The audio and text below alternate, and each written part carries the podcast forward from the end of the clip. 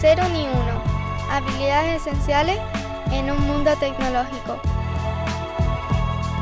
Un podcast dirigido y presentado por Carlos Ble y editado por Rudy Rodríguez. Este programa es posible gracias a LeanMind. Te doy la bienvenida a un nuevo episodio de Ni Cero ni Uno. En esta ocasión vamos a hablar de diseño desde una perspectiva muy amplia, integral. No solamente un diseño web, que también podría ser, sino también el diseño de una marca. Y es que María Arroyo, nuestra invitada, fue la persona que nos ayudó a diseñar la marca de LeanMind hace ya pues cinco años de aquello, con unas sesiones de consultoría que terminaron en una bonita amistad. Ella diseñó no solamente nuestra página web con toda la paleta de colores e incluso el copy, sino también nos ayudó a entender cuál era el propósito de la compañía, a clarificarlo, cuáles serían nuestros clientes ideales, cómo debemos de comunicar la marca hacia el exterior. Inés Arroyo es directora de arte, emprendedora y exploradora de la vida. Lleva 20 años trabajando como creativa en diferentes ámbitos como diseñadora visual, profesora o directora de arte en marcas como BMW, Adidas o Disney. En 2012 fundó su propio estudio y ha trabajado en proyectos incluso de crowdfunding, llegando a ser número uno en la categoría educativa del App Store. En su página web, que te enlazo en las notas del episodio, tienes más información. Ha sido imagen de Adobe y ponente en más de 50 eventos entre España y en San Francisco, un lugar donde estuvo viviendo. Espero que este episodio te permita ver todas las habilidades que son imprescindibles en el diseño y que entiendas que es el diseño holístico de la mano de una gran profesional y gran emprendedora como es Inés Arroyo. Inés, me alegro muchísimo de que estés en el podcast. Muchísimas gracias por el ratito. Muchas gracias a ti, Carlos, por la invitación. Es todo un placer. ¿En qué estás trabajando últimamente? Si no es secreto, ¿te nos puedes contar un poco? Pues ahora mismo estamos terminando una marca, una de tres marcas de tres bodegas, de mm, unas bodegas que están en la Ribera del Duero, en Soria, y estoy muy contenta porque son unas bodegas que cuidan tanto a sus viñedos como a sus empleados. Y de hecho, visitando las viñas, yo le decía a uno de mis bodegueros, tú le cantas a tus viñas, ¿verdad? Y me decía su, su, una de las personas que iba con él, dice que si le canta, les ponen música, aquí hacen de todo, vamos, estas viñas están entre algodones. Sí, y luego otro proyecto también muy interesante que, mm, que bueno, que tú le conoces, no, no vamos a desvelar todavía el nombre de la marca, pero es una empresa que se dedica a la seguridad de la información, algo tan importante en estos tiempos que hay tantos nuevos hackers y tantas nuevas formas de quedarse con los datos de las empresas y estamos ayudando a mejorar su comunicación porque, porque no solamente vale con ser buenos y hacer bien tu trabajo y que te conozca tu entorno más cercano por el boca a boca, sino que también es importante que gente que no te conoce, que tenga la oportunidad de conocerte y trabajar contigo. Claro, por eso te gusta tanto el branding, ¿no? Trabajar en marcas, porque haces que la gente de repente tenga mucho más potencial. Sí, porque mm, creo que mm, tengo capacidad para ayudar a vender cosas que quizá a vosotros os da un poco de vergüencilla vender, porque es como que, ¿cómo voy a vender lo mío? Sin embargo, para mí, el proceso de venta desde el branding no es un proceso de venta desde mm, una estrategia de acción y ejecución como es el marketing, ¿no? Que el marketing es el altavoz de tu marca. El branding es más ir, ir depurando esa personalidad que tiene tu marca a través de colores, a través de formas, a través de, de lo bello y genuino que hay en cada marca para que eso genere la misma atracción que genera una flor para un bichito. Entonces a mí me gusta mucho mm, esta idea de, de poder mostrar todo el potencial que, que tenéis dentro para, para que la gente os conozca. Sí. Yo estoy muy agradecido con el proceso que tuvimos tanto en LeanMind como en Sabili, porque nos ayudaste a darnos cuenta de, cosas muy básicas como cuál era nuestro cliente ideal. Y mm. me parecía que hacías magia en el trabajo con nosotros. ¿Cómo, aprendiste a crear marcas? Pues la verdad es que no lo tengo claro porque mm, como llevo 20 años trabajando en, el sector del diseño, he tocado tantos palos que cuando decidí centrarme hace, bueno, decidí centrarme con el branding, con diseño holístico, pero yo ya en mi anterior trabajo llevaba varios años centrándome en el diseño de las marcas de la compañía en, las que trabajaba. Imagino que ha sido un conjunto de aprendizajes que he ido obteniendo a lo largo de estos 20 años, porque he vivido la marca desde un departamento creativo, como, como se abordan las marcas en, en las agencias de publicidad. He trabajado eh, eh diseñando y maquetando con HTML y CSS páginas web. Entonces también he entendido de primera mano las necesidades de esas marcas, de esos clientes que venían a, a contarnos cuáles eran las necesidades de su página web. Luego trabajé para una multinacional en donde tenían una necesidad muy grande de unificar eh, la imagen visual de todas sus marcas. Y entonces yo creo que donde más he aprendido ha sido en estas reuniones, en este contacto directo con el cliente y en las reuniones personales que yo hacía con los empleados de las empresas para las que trabajaba, porque me daba cuenta de que la marca no es solo lo que la directora o el director de la empresa pueda tener en la cabeza, es toda esta percepción intangible que se tiene dentro de la compañía.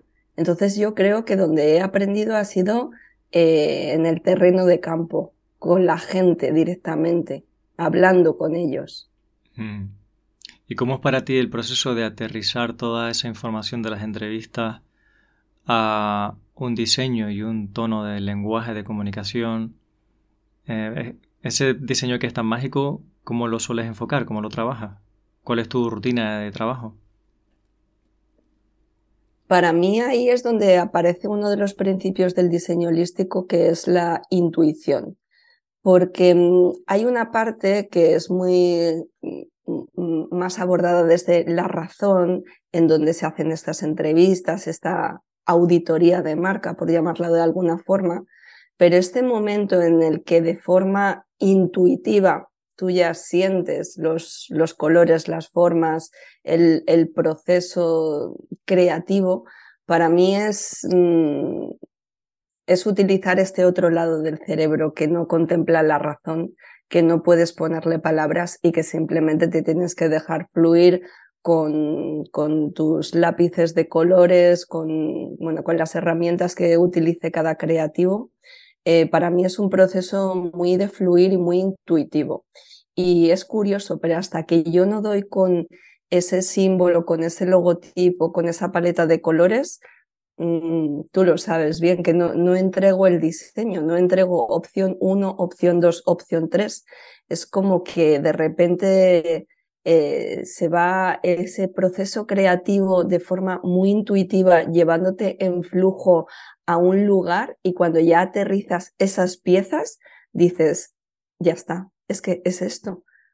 No, no te puedo explicar este proceso de una forma mucho más metódica, porque no es nada metódica y porque también con cada proyecto eh, es distinto. Pero, pero eh, es, es entrar, estoy leyéndome ahora un libro que se llama Flow y es precisamente de esto, de entrar en este flujo en donde toda esta información ya ha hecho como pozo y ahora simplemente es irte dejando con tus herramientas de diseño y con tu intuición, dejándote llevar hasta, hasta llegar a esas piezas. A veces llegas a esas piezas, las ves al día siguiente, al día siguiente ves que hay que depurar algo, así hasta que ya llega un punto en el que dices, es esto. Hay veces que es más, más rápido, hay veces que me acuesto y sueño con el diseño, me despierto corriendo a dibujarlo es que con cada, con cada proyecto es, es muy único, es muy único, sí. sí. Cuando he trabajado, por ejemplo, para escuelas de danza, eh, eh, hemos hecho prácticas de danza en el proceso creativo para dejar fluir también la creatividad. A veces hacemos técnicas de meditación también. Entonces, en cada caso es, es distinto, es distinto, pero todos tienen en común que entramos en este proceso de flujo, en este flujo creativo que nos lleva a esa pieza, porque, porque es de esta única manera en la que yo he conseguido crear estos diseños esenciales, porque realmente están conectados con, con la esencia de todo lo que se ha trabajado en la etapa inicial.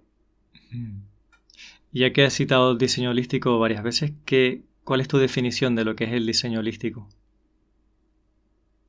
La última definición que tengo publicada es que diseño holístico imita y replica los patrones y sistemas que tiene la naturaleza para crear de forma tan bella como ella lo hace. Y es que realmente para mí el trabajo de una diseñadora holística tiene mucho que ver con la contemplación de la naturaleza, pero con esta contemplación tal y como la proponía Platón, ¿no? Esta contemplación que permite que, mm, que no vuelvas a ser la misma persona después de haber estado contemplando media hora el mar o media hora un bosque o media hora un campo de flores. Entonces, para mí, el proceso de diseño holístico es un proceso de replicar, cómo trabaja la naturaleza para trabajar tú de una misma, de una, de una forma mucho más eh, sistematizada. Para mí es muy importante en el proceso creativo tener en cuenta que el diseño que se está creando eh, va a formar parte de la cadena de transformación, es decir, que ese producto luego no va a generar basura difícilmente eh, de reciclar, es un proceso en donde no estamos creando un diseño que no que sea más ruido visual, sino como en la naturaleza, que tenga un sentido de ser, que su existencia tenga un porqué, aunque luego tenga un proceso de muerte, pero tiene que tener un porqué, un motivo por el que nace. Como la naturaleza, nada, nada lo hace porque sí. Entonces, mm, yo sigo, sigo trabajando como, a ser investigadora de qué es lo que hace la naturaleza para, para replicarlo. Y cuando hablo de la naturaleza no me refiero solamente de la Tierra, sino también del universo, porque todo está formado con patrones numéricos, por tanto con patrones geométricos, por tanto se utiliza la geometría sustentable o sagrada y, y en esas estoy en seguir investigando cómo cómo trabaja la naturaleza, cómo diseña ella para poquito a poco ir replicando esos patrones e irlos implementando en, en estas creaciones de, diseño holístico. ¿Y cómo llegaste al diseño holístico? ¿En qué momento pasaste de pensar en un tengo que hacer una template para una web, ¿no? Una página web, a, a decir, no, no, esto, el diseño es mucho más que hacer una imagen, ¿no? Con una serie de colores. Pues, pues esto me llegó no por un estado de iluminación ni nada por el estilo. Em, yo trabajaba en un departamento de I+D con un equipo de matemáticos y un día en la impresora me encontré un, un documento titulado The Holistic Design Time Machine y yo, ¡buah! ¿Esto qué es? Pero imagínate, era un documento que había desarrollado uno de los matemáticos que estaba trabajando en el backend de, del algoritmo que estaban desarrollando en aquel momento y yo empecé a leer aquel documento y era como, yo qué sé, como si te descargaras unos apuntes de matemáticas avanzadas de la universidad, no entendía nada. Entonces yo cogí a un compañero de backend que me tradujera a un idioma entendible qué significaba eso del diseño holístico y me empezó a contar cómo la granularidad de los datos que estaban trabajando en el algoritmo se podía medir desde un concepto mucho más global o total, por eso ahí introducían el concepto del diseño holístico, pero claro, todo era un enfoque muy abstracto, muy matemático. Y ahí fue cuando yo empecé a pensar si esto podría utilizarse en el diseño, en el diseño gráfico, en el diseño visual. Busqué información y aunque no había mucha, en la poquita que leí me inspiró a empezar a escribir en, mis páginas matutinas, con, que ese es un ejercicio que, que tiene Julia Cameron en su libro El Camino del Artista. Es un libro para explorar nuevas líneas creativas en donde ella propone el ejercicio de según te levantas por la mañana, eh, nada, prácticamente con un café y poco más, te sientas en tu escritorio y te pones a escribir en tus páginas matutinas eh, aquello que te nace sin pensar. Pues tengo que poner una lavadora, no sé qué, no sé cuántos, y yo empecé a escribir, porque el diseño holístico, entonces después de tres meses lees todo lo que has escrito y yo había enunciado los siete principios del diseño holístico y había creado una pequeña metodología proyectual sobre el mismo. Y ahí fue cuando dije, mm, esto hay que testarlo. Esto, el papel todo lo sostiene, pero la práctica no. Así que ahí fue cuando yo decidí empezar, bueno, ya constituir diseño holístico como, como marca y, y ya ponerme a trabajar con clientes reales para, para testar si esta forma de trabajar eh, tenía algún sentido o no tenía ninguno. Así que así es como empezó todo por mi compañero, creo que fue Paul el que, el que lanzó ese documento. Algún día le contaré la historia de cómo me inspiró. y en ese momento es cuando decidiste lanzarte también como autónoma o ya eras autónoma antes. No, no era autónoma antes me di de alta como autónoma con, con, diseño holístico, con el riesgo que eso suponía para mí, porque el enfoque de diseño holístico no tenía nada que ver con el trabajo que yo había hecho como, como directora de arte o como diseñadora para, para las agencias que había trabajado y de hecho mm, sabía lo que iba a pasar. Había trabajado en un tipo de cliente ideal y eso pues eliminaba de un plumazo a posibles clientes con los que yo hubiera trabajado en el pasado, pero era el enfoque que tenía y, lo quería testar y, y quería apostar por ello. La idea de que tú eliges a tu cliente o defines cuál es tu tipo de cliente ideal, eso es una conclusión a la que tú has llegado sobre el diseño holístico. Es parte de lo que es el diseño holístico, ¿no? Por eso decidiste que tenías que lanzarte a buscar tus propios clientes. No sé si es así o, te he entendido mal. En realidad el cliente ideal, la definición de cliente ideal, eh, no sé si nació de las estrategias de diseño de branding o de marketing, porque ahora mismo están todas muy fusionadas. Yo siempre he sabido que tienes que trabajar para un cliente ideal porque llevo toda mi vida trabajando para marcas y sé que cuando nos llegaba el briefing de Coca-Cola o de Adidas o de siempre nos decían target y entonces ahí se definía el tipo de persona a la que se dirigía esa campaña y en función de si eran más jóvenes o personas más mayores, pues utilizaba un lenguaje u otro, unas creatividades u otras. Entonces yo eso siempre lo he tenido en cuenta, pero hasta que yo no monté diseño holístico, yo no me di cuenta de que diseño holístico no podía ser una marca con la que yo trabajara como diseñadora para todo tipo de agencias, como para todo tipo de clientes como antes hacía, porque tenía un enfoque muy particular. Y de hecho al principio, no sé si te acordarás, yo puse en la página web diseño de marcas para eh, terapeutas y profesores de yoga, que, que creo que me dijisteis algo así como creemos que nosotros no encajamos en, en, tu perfil de cliente. Y eso rápidamente lo cambié porque me di cuenta de que diseño holístico no era para terapeutas y profes de yoga. Diseño holístico era para empresas lideradas por personas que tuvieran valores en común con diseño holístico, que tuvieran un enfoque medioambiental o un enfoque de conciencia personal o un compromiso social no hacía falta que lo tuvieran todo, pero sí que tuvieran un compromiso en una de estas tres áreas. Entonces ahí es cuando yo me di cuenta de la importancia que era para, para diseño holístico que yo me enfocara en este tipo de, de personas, porque eran las que estaban vibrando en, las, en la misma sintonía que diseño holístico. Eso es lo que te permite que luego seas capaz de convertir esas conversaciones en bonitos diseños. Quizás si no hubiera esa conexión de valores no sería fácil hacerlo, ¿no? Totalmente.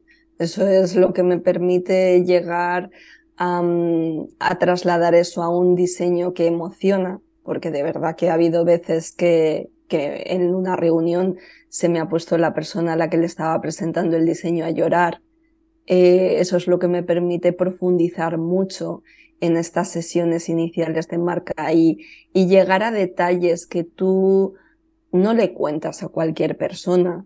Es que al final, no sé, mmm, sois personas que yo siento que os convertís en amigos, porque mmm, al final nos compartimos tantas cosas de la marca, de la empresa, eh, que, que se llega a un vínculo mucho más profundo que cuando tú te limitas a hacer tu trabajo y ya está. Entonces, mm, para mí, para mí este vínculo permite llegar a ese diseño, llegar a esa esencia, pero porque previamente ya hemos llegado a esa esencia. Fuiste súper valiente creyendo en tu proyecto, en tu concepto y lanzándote. ¿Y al principio te costó mucho conseguir clientes? Bueno, valiente o loca, porque era lo que me decía todo el mundo. Me decían, pero ¿qué es eso de diseño holístico si te lo has inventado tú? Y yo no, no, es un concepto que ya existe. Ya, pero no hay nada sobre ese concepto y yo, pues por eso estoy yo aquí creándolo. Pues el primer año fue mm, un año económicamente desastroso.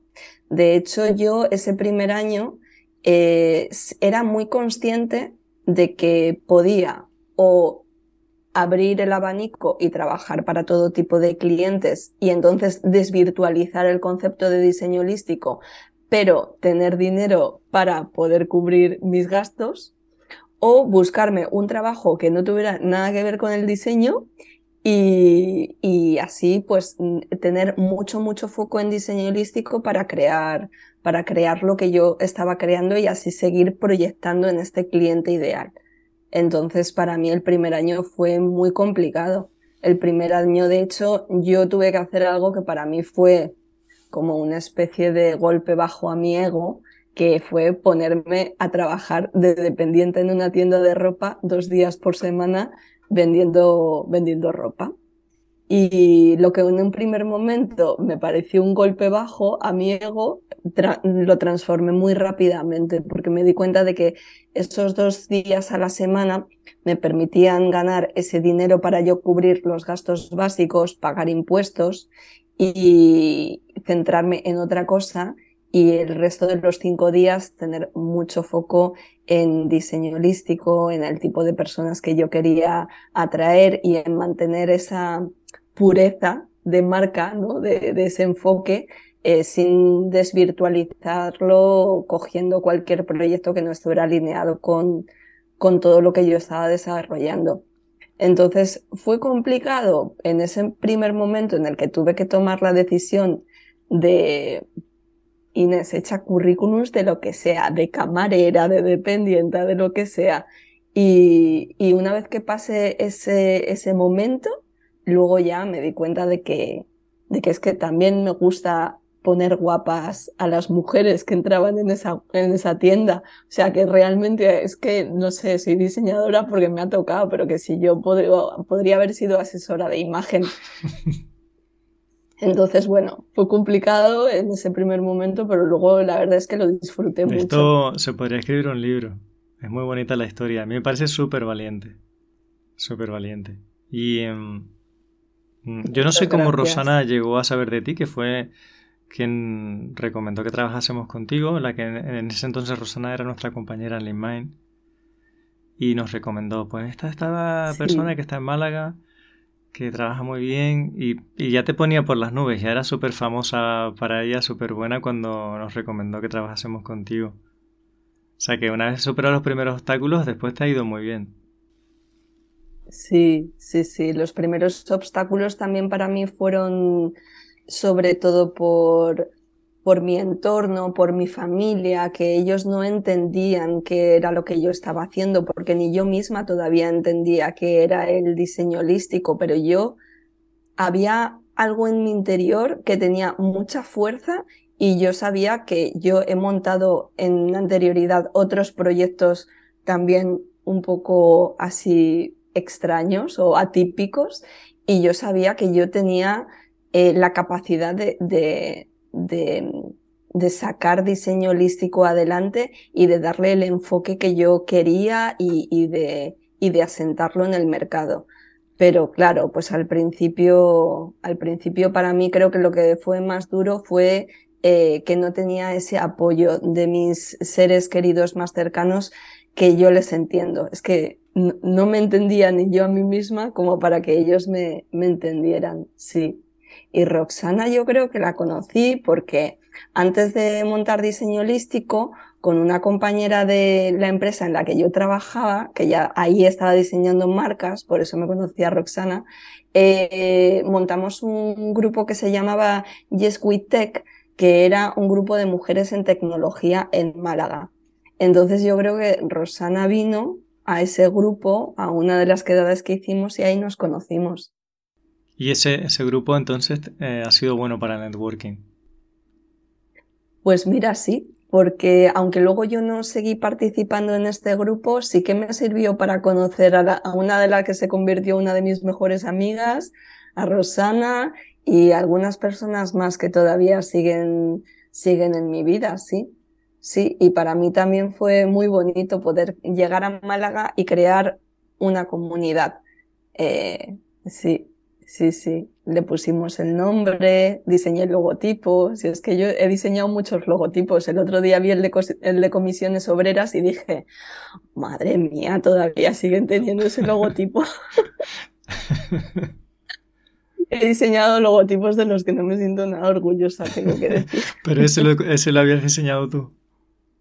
El de comisiones obreras, sí, es que yo aunque trabajaba en publicidad o cuando trabajaba en la consultora y tal, yo en paralelo eh, casi siempre he estado de alta como autónoma haciendo freelance. Yo qué sé, no sé, es que he debido de ser muy workaholic en mi vida y me ha debido de gustar mucho coger así con muchos proyectos. Y recuerdo que en un momento determinado eh, me llegó una compañera eh, cuando trabajaba en Adesis, Adesis Net Life, y, y me dijo, oye, ¿quieres diseñar la página web de comisiones obreras? Y me pasaron un pequeño briefing, el logo, los colores corporativos, y yo es que con el logo siempre he tenido un problema, y es que si el logo me parece que está totalmente desfasado, me parece muy difícil diseñar. Entonces yo les presenté la propuesta de la página web y un rediseño del logotipo que no me habían pedido. El rediseño del logotipo se quedó y, todavía siguen teniéndolo, entonces ahí, ahí está. ¿Cuáles son para ti las claves para diseñar bien una marca? ¿O, qué necesitas que tus clientes hagan o te faciliten para que quede un buen diseño de marca? En primer lugar, que confíen en mí, que confíen en mí y que se abran a contarme Mm, todo aquello que, les voy preguntando o incluso cosas que, que no os llego ni a preguntar. Porque yo también soy muy intuitiva, entonces yo también capto muchos huecos de información entre cosas que me contáis y cosas que no me contáis, que a lo mejor no me las contáis no porque no queráis, sino porque es que ni tan siquiera eh, les sabéis poner palabras.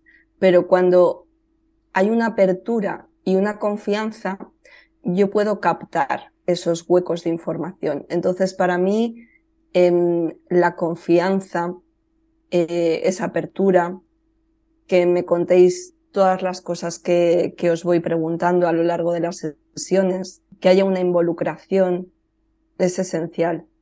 Pero yo diría que es confianza y apertura. Para mí son las dos clave. Si hay eso, se puede crear una, una buena marca. Si no hay eso, no puedo ni empezar a trabajar, que es el motivo principal por el que antes de empezar a, trabajar en un proyecto, incluso antes de mandar un presupuesto, me reúno con, con vosotras, con vosotros, eh, hablamos por videoconferencia, porque ahí, ahí yo ya veo si hay match o no hay Mm, match. Filtras un De poco. hecho, ¿no? sí, sí. Yo, yo soy muy intuitiva. Yo soy muy intuitiva. De- recuerdo que hace, mira, durante la pandemia me contactaron los dueños de un restaurante de Barcelona que me habían contactado, estaban como muy interesados y demás. Y yo esa noche soñé que ya tenían a otro diseñador. Y entonces por la mañana me levanté, vi el correo y me habían escrito que, que bueno, que es que tenían a otro diseñador que tenían a otro diseñador y que en realidad que les encantaba la propuesta de diseño holístico, pero que a ver si no podía ser tan holístico porque ya tenían a un diseñador y me querían para una de las partes. Y yo pensaba, si es que yo ya lo he captado, lo he captado en la reunión. No te lo habían dicho, pero tú lo inferiste.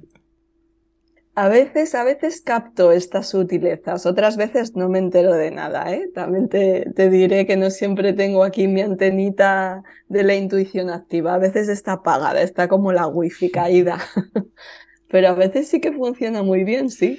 ¿Cuál crees tú que es la diferencia entre una empresa que ha hecho, ha contratado diseño holístico o a, o lo mejor otro tipo de consultoría branding que acaba en un diseño y esta empresa, digamos una pyme que se lo hacen todo, ¿sabes? Que cogen cualquier, compran una template de WordPress o cualquier otra cosa, eh, hacen cuatro detallitos en la web así, pero sin saber nada de diseño y ya está, ¿no? ¿Qué, cu- ¿Cuál crees que es el impacto que eso tiene en cada empresa? Bueno, en primer lugar, creo que mm, uno de los dos diseños es atemporal o va a durar durante un largo periodo de tiempo y el otro va a ser como, como cuando no quieres hacer una reforma en tu casa, pero sabes que la tienes que reformar y vas haciendo chapucillas. Entonces, pues primero tienes una fuga en el cuarto de baño, luego se te estropea el grifo de la cocina, porque realmente estás poniendo parches. Entonces, la temporalidad de ese diseño que no ha sido pensado crees- creo que es una de las características. La otra característica es que cuando tú haces una inversión en una marca eh, atemporal, eh, estamos pensando que el diseño solo es visual, pero tú ya sabes, Carlos, que, el diseño es mucho más que lo visual, es, pensar unas bases conceptuales y estratégicas previas que nos permiten dirigirnos a ese cliente ideal, eh, emanar eh, con, con la imagen, con el tono de voz, eh, con, con todos los recursos visuales que tenemos, esos mensajes que van a atraer a nuestro cliente ideal. Y ojo, no te digo que no le lleguen clientes a una empresa que no, que, que no ha hecho un- una estrategia de branding ad hoc, pero sí que creo que estas empresas eh, les llega más paja. Les llega más paja, no, no les llega tanto ese, ese diamante de, de ese cliente, de esa cliente ideal, sino que les llega un poco más de paja, más volumen que habrá empresas que, que les interese porque tienen objetivos de facturación y van a volumen y, y quieren otra serie de cosas, pero, pero bueno, pues entonces es que no, no, no tienen un enfoque holístico. Entonces yo creo que es principalmente eso, las grandes diferencias que, que cuesta más llegar a tu cliente ideal, a lo mejor llegas pero hay mucha paja también entre medias y que son diseños cuando trabajas la marca más En atemporales. cierta medida, el diseño que queda plasmado en una web, por ejemplo, está filtrando el tipo de cliente que te puede estar llegando, de alguna manera. Me parece muy interesante eso. Totalmente. A mí hay gente que me dice que eh, solo por ver la web de diseño holístico o le encanta o le espanta. No hay un término medio porque está tan enfocada a un tipo de público que, que genera o mucha atracción o mucho rechazo. Y eso es perfecto. Eso es perfecto. No queremos tener bases de datos para nuestras newsletters de 35.000 suscriptores, que además son muy caras de mantener. Queremos una base de datos pequeñita.